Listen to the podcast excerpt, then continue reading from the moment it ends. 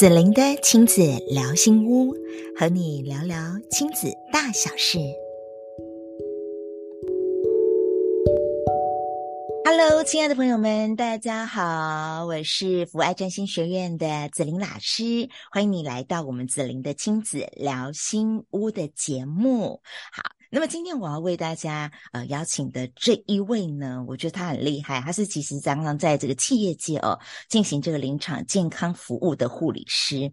我会认识他以及跟他结缘呢，是在呃当时子玲老师出了一本新书啊、叫做《唤醒存在的力量》，然后接受了呃欧阳立中老师的一个直播的专访，在那里面有一位。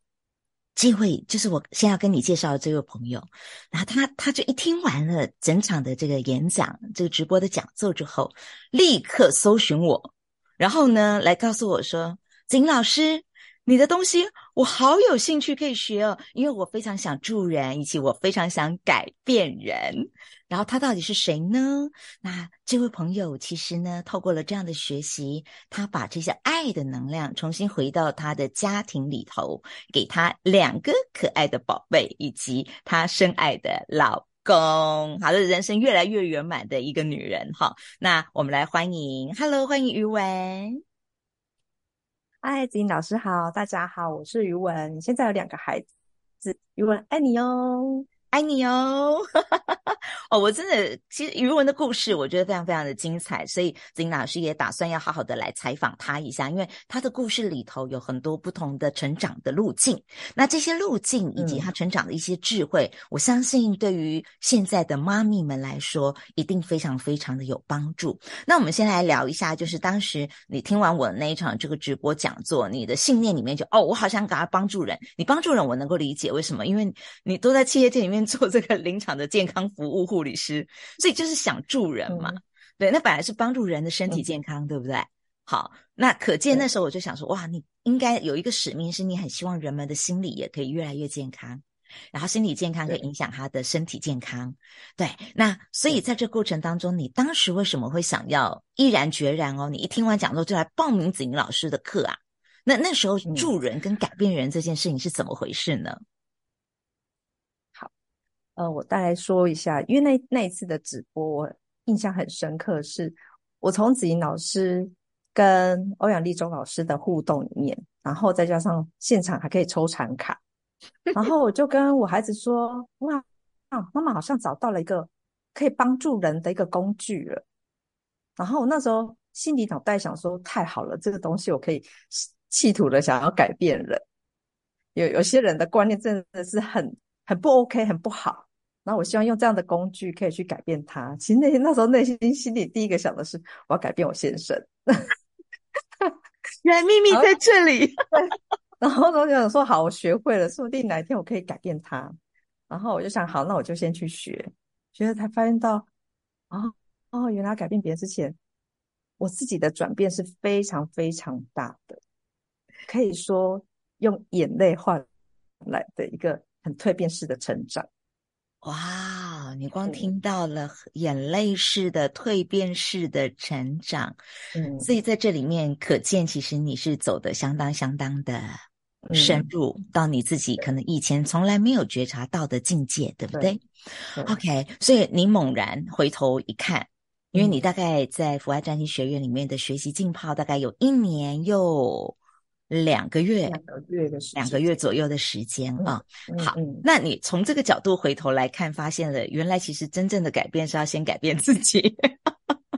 因为以前会，现在回头看会觉得，哇，以前自己好像自我感觉非常的良好，我觉得自己没有错啊。这样想怎么会有问题嘞？哎呀，都是别人的问题，他们怎么会这样想？哦，这样想很不应该。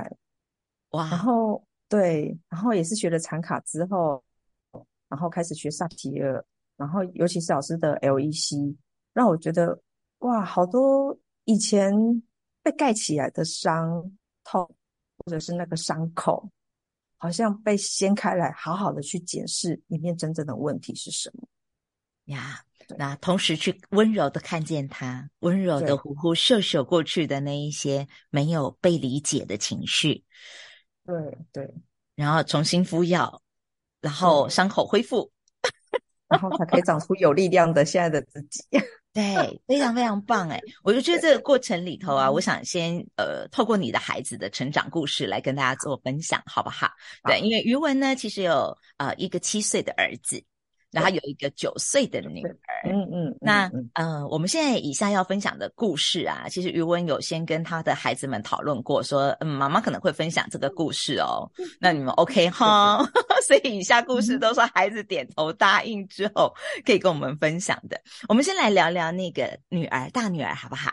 九岁的女儿。好。啊、呃，因为啊，你在学习这些课程的过程当中，有带女儿来高雄的福爱的教室，所以老师其实有跟她聊到天。那我有发现到，其实你女儿有一个呃特质，这个特质呢，就是她对自己其他的要求完美度这件事情，她的完美度分数是高的哦，就她的自我要求。嗯、对，那我在想说，她会不会在嗯嗯、呃呃、面对考试这件事情当中？他会有所谓的考前焦虑，或者他对自己的要求很严格，你你如何引导他呢？嗯、从他的第一次的期中考的这一次的学期的期中考的时候，他有某一科他的成绩是非常低的。然后从那一次之后，他就一上车他就问我说：“妈妈，我跟你说，嗯、我的数学这次考几分几分？你？”会不会觉得我很笨啊？然后怎么会考这个分数？然后我觉得我我我不知道为什么会这样子。对，那你会不会生气？然后那时候我就感觉到说，哎，我女儿已经对她的成绩已经是不是这么满意了。嗯，那我应该先关心的是她那个失落的心情，失落的情绪。对，那。我就问他说：“妈妈现在关心的是你那个失落的心情，那成绩只是一时的，对。”然后才开始慢慢教，卸下心来，然后告诉他说：“只要你有想要进步啊，妈妈都很愿意陪你一起去努力。那如果你愿意的话，你有想要的话，你再跟我说，我把这个决定、这个选择交给他自己去做决定。”你看很，很很棒哈！这是学习过后的你，你找到了一些方法，如何细细的去感受到他的变化，然后细细的去引导着他。尤其你听到他说：“妈妈，我是不是很笨啊？”对，孩子已经对自己产生了一个所谓的负面的评价。他给自己的自我价值感那个时候是低的，所以贴了一个负面评价。那老师很好奇的一个地方啊，我觉得或许这也可以给更多的妈咪们去呃一起做练习。就是呃，你你在跟老师之前在分享的时候，你有提到说，你有一天你感受到女儿在走楼梯的那个脚步，以及她的往返，她一直上上下下上上下下，一拿东拿西，那个那个那。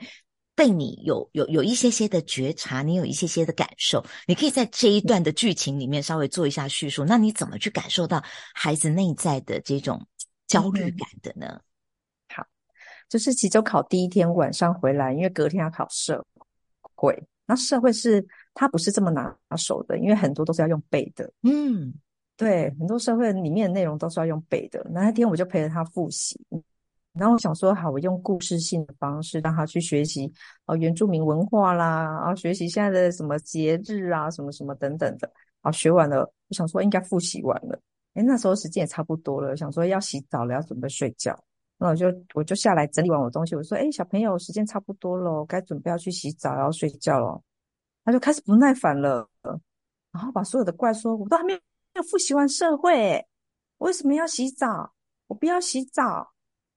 我不，我现在还没有办法睡觉，嗯，他就好生气哦，然后嘴巴这样子念，但还是上下下下打把 毛巾，然后很用力的踩的每一楼每一个楼梯阶梯，非常用力的踩，然后一下下来拿毛巾，明明可以一次拿哦，啊，就一定要分段式拿，然后下来踩的也很用力，然后上去也踩的非常用力，然后我觉得那时候就感觉到，哇，我女儿在我面前表现的如此的任性呢。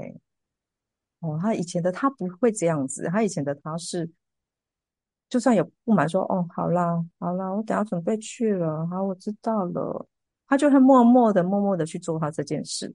那他现在的他是用他的这样的声音去表示他现在的情绪的非常的不满的这这件事情，他这个感受，他这个情绪呀。所以这也是因为你透过了一些学习，所以你觉察度、嗯、敏锐度整个是提升，你感受到孩子的变化。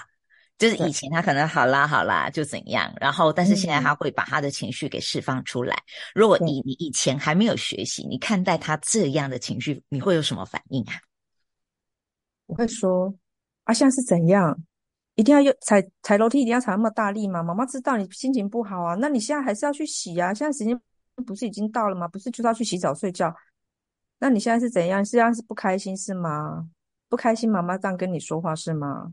哦，那那这个这个火就会更 就会开始一直被燃烧起来了，对不对？对，没错，对。所以当你后来你不是用过往的方法去跟他对话，对看到他这个情绪在，他因为他的情绪在释放，对。那因为你懂他的情绪释放，后来你才用这个新的方法去导引他。那后来的女儿在经过你这样的那个事件的导引，后来女儿有一些什么样不同的反应，嗯、或者是嗯变化吗？其实他这样子玩，他之后隔天他心情就好了。现在我念完他，他隔天还是会非常的不开心，然后甚至看到我也不太想跟我说话。那他那一天玩的隔天早上，哎，我们早餐的时光还不错。但是我想说，那那个早餐其实也蛮赶的，要赶快去学校，我也不适合再跟他对话太多。就等他下课完回来，然后弟弟也不在我旁边，可能弟弟去洗澡，我就抱着他说：“姐姐，我有发现。”昨天我看到一个好任性，在我面前表现如此任性的你耶。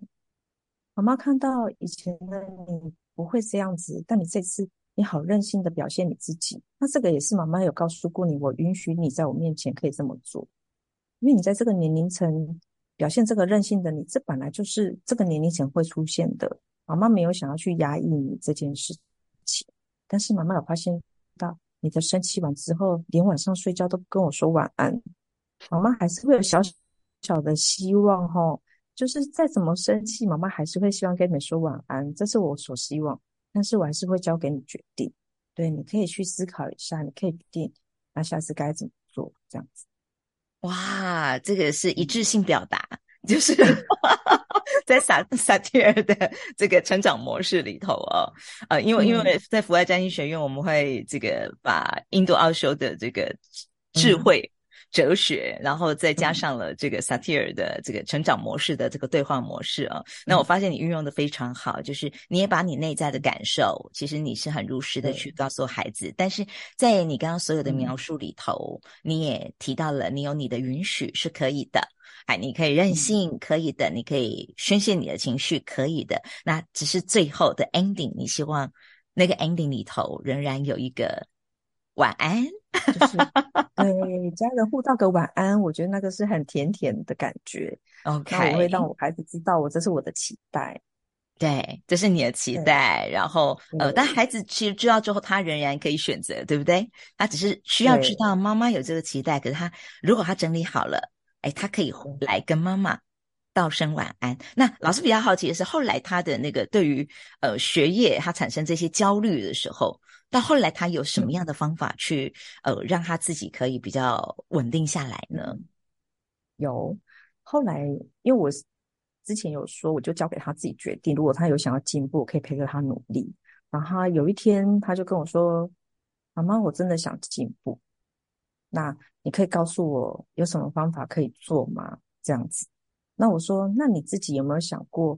呃，你在进步的这件事情上面，你有想要为自己努力？”一些什么？他说有啊，我去认识那个学霸，我们班上有一个学霸。我说真的，而且那个学霸说，妈妈，我跟你说，那学霸是以前我很不喜欢他。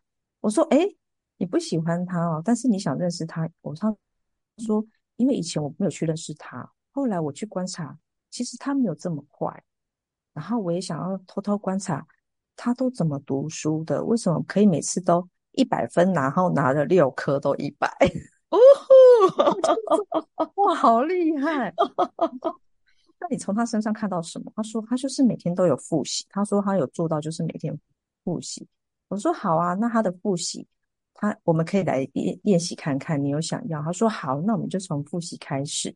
他就开始拟定那个读书计划，然后就开始跟我说，他今天想要复习几页到几页。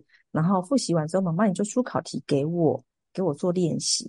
我是说好啊，那妈妈就帮你再出刚好我们今天复习的哪一科的科目的题目，然后就出给你你练习啊。不会我们就当下解决，就不要再留到隔天，因为隔天还要复习其他科目。他就说好，我说那一到日都要安排吗？他说他想想，嗯，不要好了，六日我想好好放松。我说好啊，可以，那我们就排一到五，那我们就这样子照表操课练习看看，然后到期末考。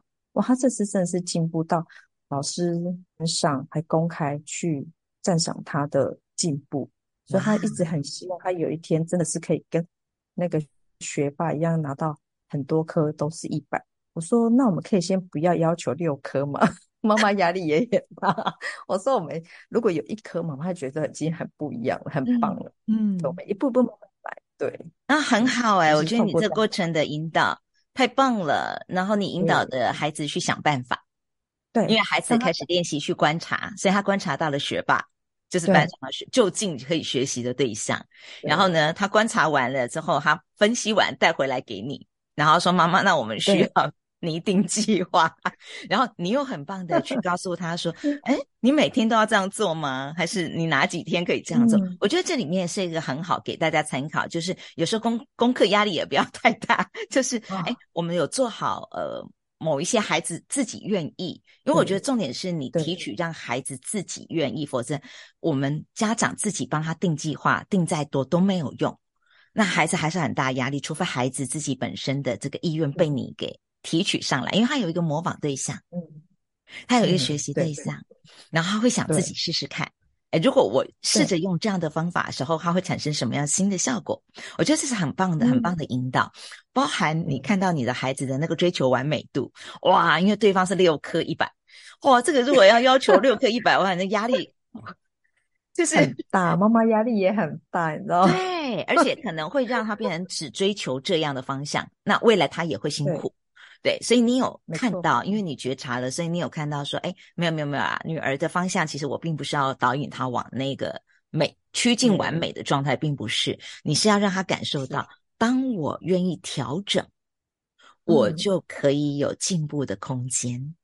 我有看到你在你在。陪伴女儿的这个过程当中，就带给女儿了这样的一个新的逻辑。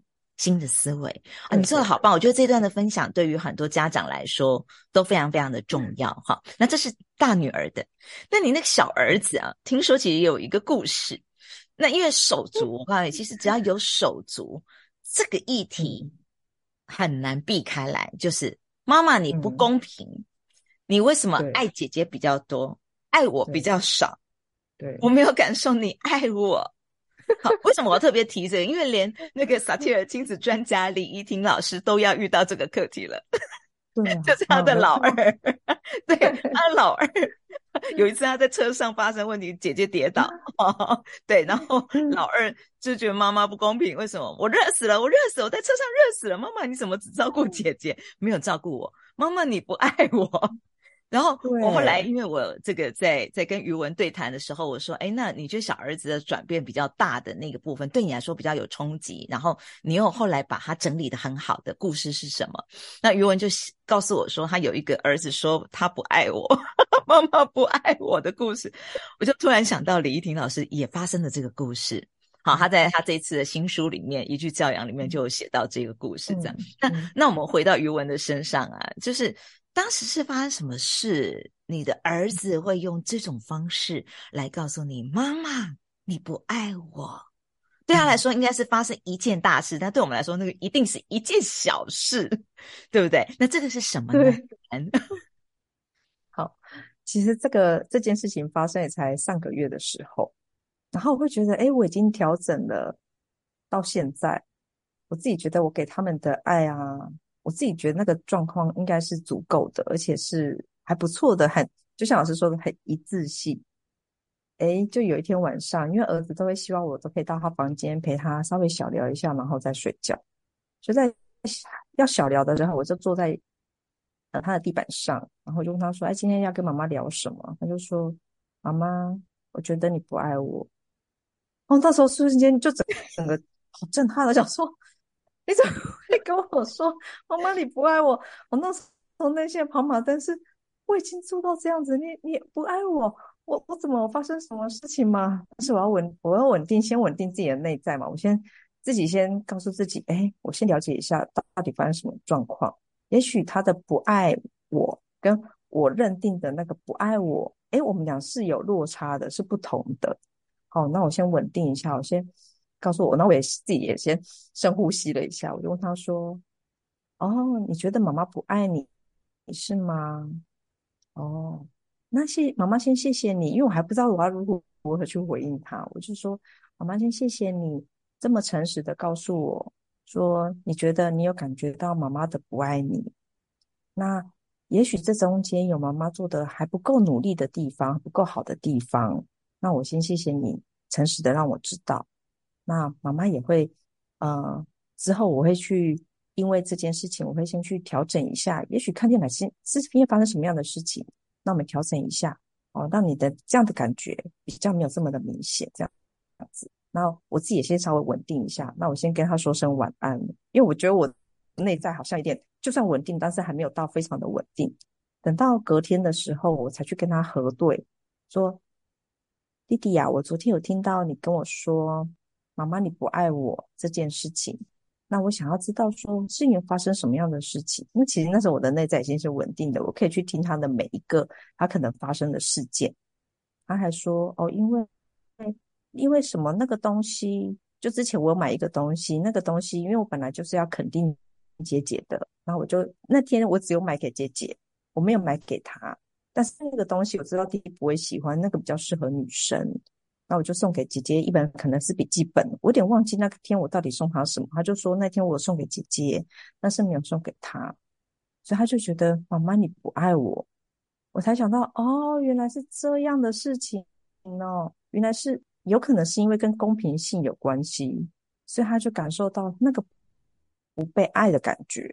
然后就觉得哦，原来是这件事情，而不是我所我昨天所想的那个不被爱的那个，好像。完全对他一点好都没有的那样的感觉，对，所以其实在这个过程，我看到我帮听众朋友，就是大家稍微拆解一下哈，就刚刚整个的对话的过程当中呢，你会发现了余文在第一天的晚上知道这个状态的时候。虽然内在有自己的跑马灯、小剧场在跑，对，对，但是你有选择先让自己安定下来、安顿下来。那你知道还没有那个安顿度的那个厚度还没到，回到那个原本的弹性的那么那么大的宽广的的领域啊、哦嗯，所以你就给自己做一件事，没关系，先道晚安，然后晚安之后，隔天你自己的内在空间再更大一些的时候，就是你可以继续来探访的时候。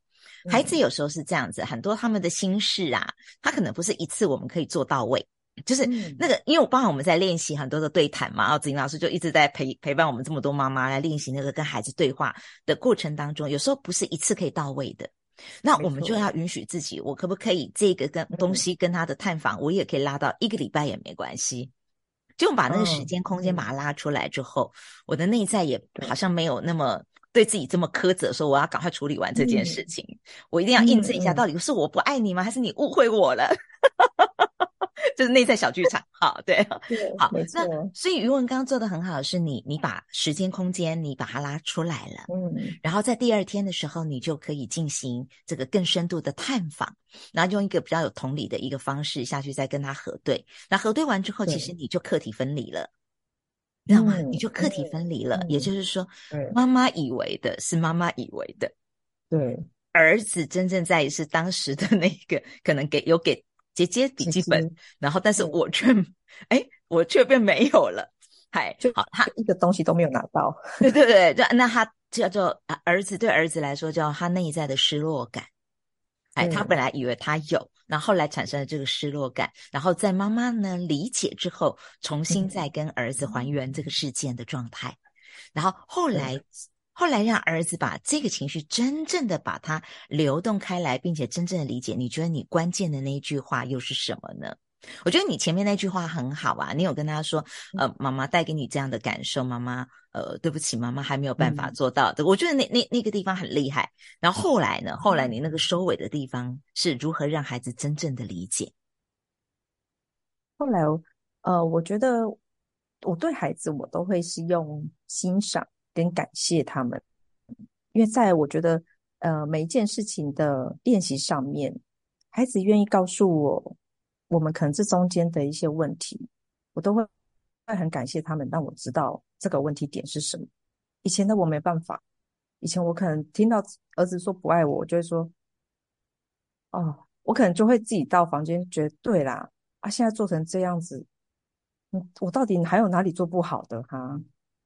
我我都已经常常都这样子一打二，然后这样子带你们，然后累成这样这么辛苦了，然后现在跟我说我不爱你，哦，这个妈妈妈当的有多累，然后爸爸爸爸什么？没没做什么事情，然后这句话好像都不会对爸爸说，那为什么都要这样子折磨妈妈哈？妈妈到底是欠你们多少哈？嗯，我可能就会自己回到房间，好好多好多这样的内心的那种很灰心、很沮丧，然后觉得这个妈妈好失败哦，然后觉得我怎么自己会这样子？嗯，然后后来会发现到现在的内自己的内在会比较稳定，然后会觉得说，其实孩子会有这些的话。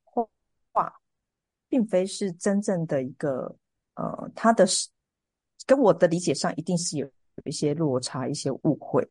那我必须要在我的内在稳定的状况之下，我要先去做核对这件事。然后我会去欣赏孩子的诚实。我的欣赏是，因为我看见以前的他跟现在的不一样。以前的儿子是小秘密都不会跟我说。哦，我说哦，没有，妈妈我爱你，妈妈我超爱你的。所以你儿子是比较讨好型的孩子，他说你快乐，讨好型，对不对？嗯哼，对，我说妈妈我超爱你的。然后我会说妈妈有没有哪里？他说没有，妈妈好棒哦。以前他都会这样告诉我，我都觉得哦好，那很好，我都没有做错什么事。那现在会诚实的告诉我，我就觉得哎，那我应该要去欣赏这个他。那他以后会更。诚实的面对他自己，跟面对他的妈妈，然后我们才有更好的一个呃良比较良善的那个互动，那我们彼此也会进步。这个欣赏很重要哈，这个欣赏非常重要。所以儿子他现在的他就是比较能把真正的心事，然后把真正的想法，他可以如实做自己，然后可以表达出来。那表达出来之后，你们亲子之间有更棒的呃可以互相讨论的空间。对，对，然后我我我觉得这是一个非常棒的进展。那所以在这个进展过程当中，老师突然想到哈，哎，拉回到你最一开始想要改变人，对不对？你刚不小心告诉我们说，你是想改变是老公。那那在这样子一路的呃一年又两个月的时间的浸泡，在这样的一个学习当中，啊、呃，你发现其实这个地方的内在弹性，它又出现了什么样的变化呢？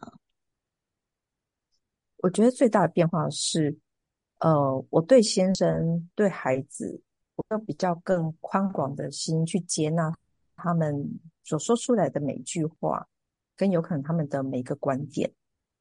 比如说这个过程的练习，这一年多来的练习，其实家里面还是每天会发生大大小小的状况，真的，尤其是因为我。爸爸一定没有学过嘛，所以他也不会去做什么觉察什么，他要讲什么就讲什么。然后一开始的时候，孩子在说：“哦，爸妈妈，你看爸爸啦，爸爸怎么这样？什么什么？”然后就开始好多好多抱怨到我身身边。然后后来我就想，诶，其实我应该带孩子去看另外一个视角，是一个家庭本来就会有两个系统的教养。Yes，然后。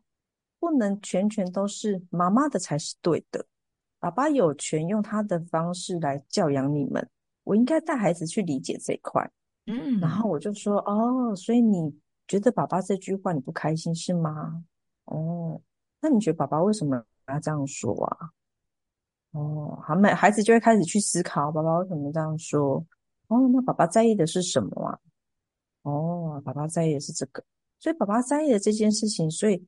他会说出这样的话，好像还蛮有道理的吼。我就带孩子去看，然后他们说：“嗯，对啦，那不用这么凶。”我说：“对啦，那口气上面我们可以提醒爸爸说：‘爸爸，你可以下次提醒我这件事情的时候，你可以用什么样的口气跟我说话？’对，那孩子就会，我对我就会，对我就会让孩子知道说：‘哎，爸爸这个观点我们没有想要去改变他，因为这就是他，这就是爸爸啊，爸爸就想要。’”有用这样的方式来陪伴你们呐、啊，我们可以接受，但是也有他爸爸可以需要修正或调整的地方。哎，那如果你们可以的话，我们就一起去提醒爸爸。嗯，我觉得这个做得很好哎、欸。嗯、也就是说，在这一年又两个月的浸泡里面，其实你多了一个很大的内在空间，叫做接纳。嗯、然后呢，也多了一个空间，叫做我们也可以表达。那我们有更好的表达方式，嗯、所以他就不是被情绪所捆绑的方式去表达。因为被情绪捆绑的时候，那个表达就会变指责。我们就可能就会指责先生，然后我们一起指责，枪口对爸爸，噔噔噔噔噔噔噔噔噔噔，然后爸爸就会更生气，然后就回来，爸爸也有很多的付出，对为什么你们看不到？没错，所以它就应该是一个家庭的战争。嗯、可是当我们你刚刚分享的非常好，是呃，当我们最有觉察的那一个人最厉害嘛？那通常因为女性其实 在练习觉察这件事情，她老实讲，她比较快。哎，因为我们女性对于感受性的东西，她是比较细腻的。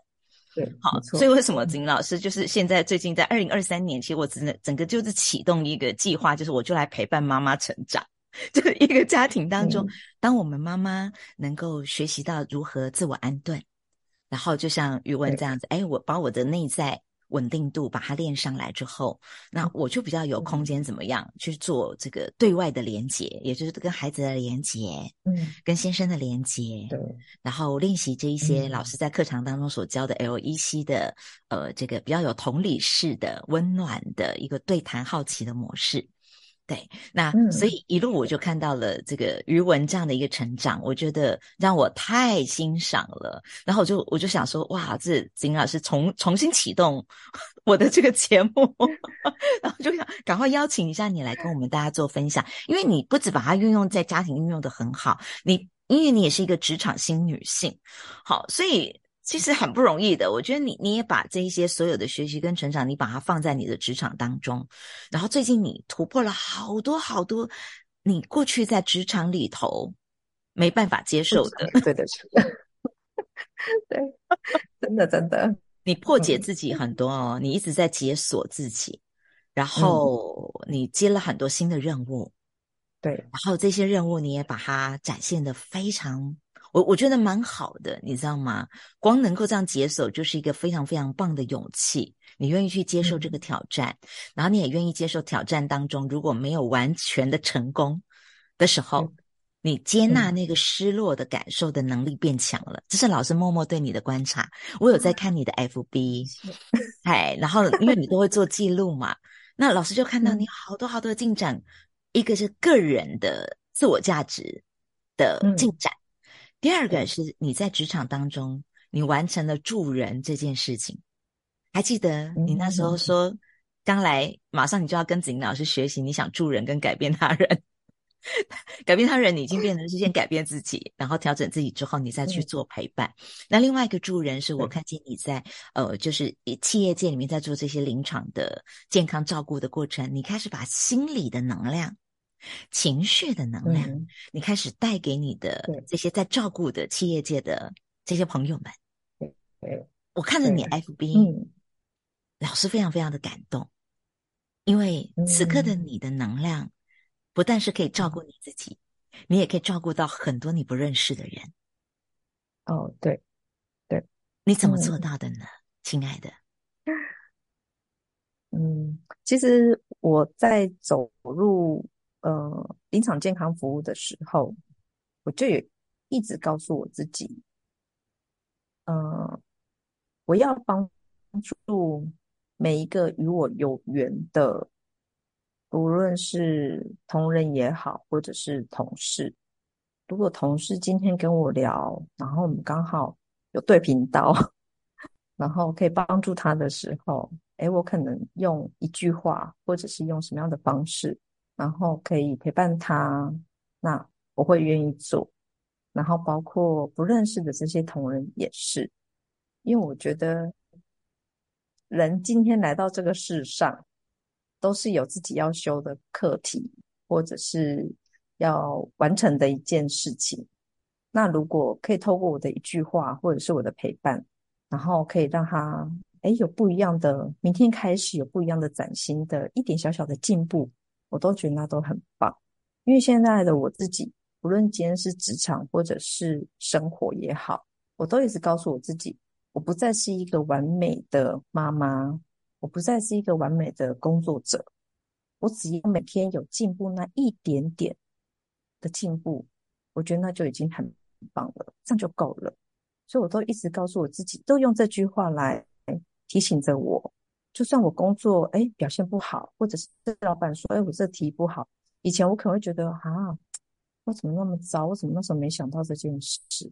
那后来会像会现在就会告诉自己哦没关系，我又学会了哦，原来老板喜欢的是这样子，嗯，哦原来孩子是这样子的，哦原来先生哦先先生是这样想的，因为我本来就不是一个完美的，我只要告诉我自己我不是一个完美的人，我只要每天有一点小小。的进步，我比昨天更觉察了些什么？我昨天做了这件事，我好，我今天这样在这件事情进步，我觉得就够了，太棒了！嗯、我我想就以你这段话，我们来画下今天这场节目的一个 ending，因为这句话非常非常重要。嗯，嗯这是你的成长给自己的这一段总结，就是你不再追求完美，嗯，而你重视的是自己每天进步的那一点点。你愿意看重这个进步的一点点，然后不像以前，你给自己的都是可能批评，对，不对？给自己批评指教，这样。觉得自己做的不够好，太懒这样。但是你现在不是用这个手法，你现在是变成是欣赏、肯定自己每天进步的一点点、新的突破的一点点，这些一点点累积下来不得了的，一年下来，那就可是一年前的三十七倍呀。所以，亲爱的余文，嗯、你回头看，哇，嗯、自己成长这么多倍耶！哈、嗯、年来真的都是这句话来鼓舞到我现在，是，这也是我一直很优化的一个很关键的点，都是这句话带着我一直往前走的，太棒了！所以我们也把这一段话语送给我们，呃，在一起聆听啊、呃，我们这一段节目的。亲爱的朋友们啊，祝福更多更多的妈咪们，嗯、祝福更多更多的女人们。